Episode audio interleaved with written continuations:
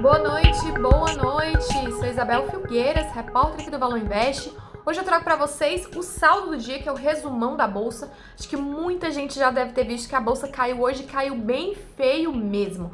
O tombo foi grande, de 4,25%, que deixou o Ibovespa aí muito, muito mais longe dos seus 100 mil pontos. Fechou aí com 95.368 pontos.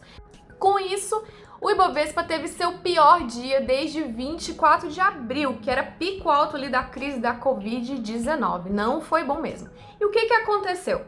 Covid novamente, né? O temor se tornou realidade, o mercado já vinha muito tenso aí com essa possibilidade de lockdown, de isolamento mais acirrado. E realmente as coisas pioraram, principalmente lá na Europa. Os países já anunciaram que vai haver realmente um isolamento mais rígido. A França, por exemplo, o presidente Emmanuel Macron já decretou um lockdown a partir de sexta-feira agora até o dia 1 de dezembro. Na Alemanha, os rumores são de que haja um lockdown de pelo menos 30 dias, que pode inclusive até ser estendido. Então a coisa não tá fácil. E nesse clima todinho aí de medo, não deu outra. Caiu tudo quanto era de índice acionário no mundo, Europa, Ásia, Estados Unidos e obviamente aqui no Brasil. Aqui no Brasil ainda é quarta-feira e o Ibovespa já perdeu quase 6%. Só essa semana o índice perdeu 5,82%. Hoje, 77 das 77 ações que compõem o índice caíram, todas, todas no vermelho.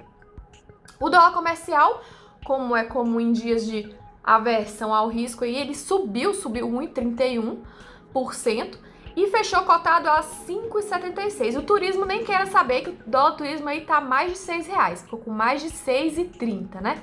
E esse patamar é o mais alto do dólar desde maio. Então a moeda americana continua aí escalando, ganhando força, né, ante o real, real perdendo valor. Só esse ano a moeda americana já subiu 43%, para vocês terem uma ideia. E lá fora os índices americanos também caíram com muita força.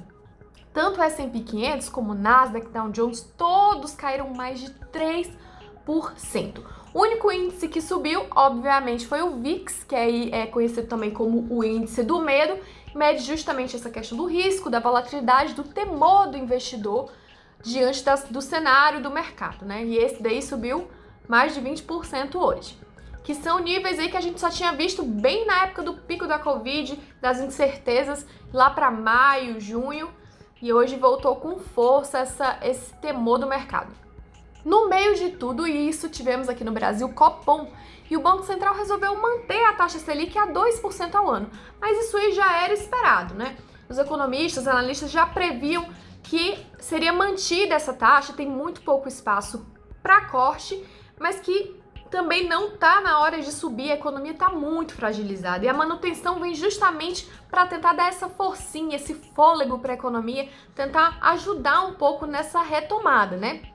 O outro lado da moeda, dessa questão da manutenção da Selic, é que quando fica mais baixo, o retorno aqui no Brasil fica mais baixo e o país se torna menos atrativo para o investimento estrangeiro. Inclusive porque agora a gente está com risco maior, né?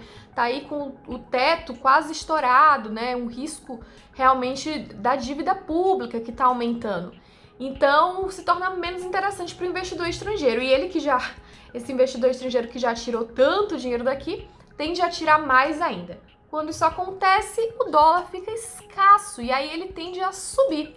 Então, talvez o dólar siga nessa, nessa subida. Mas o Banco Central hoje mesmo fez um leilão aí para tentar controlar a alta do dólar e deu para fechá-lo ali abaixo dos 5,80.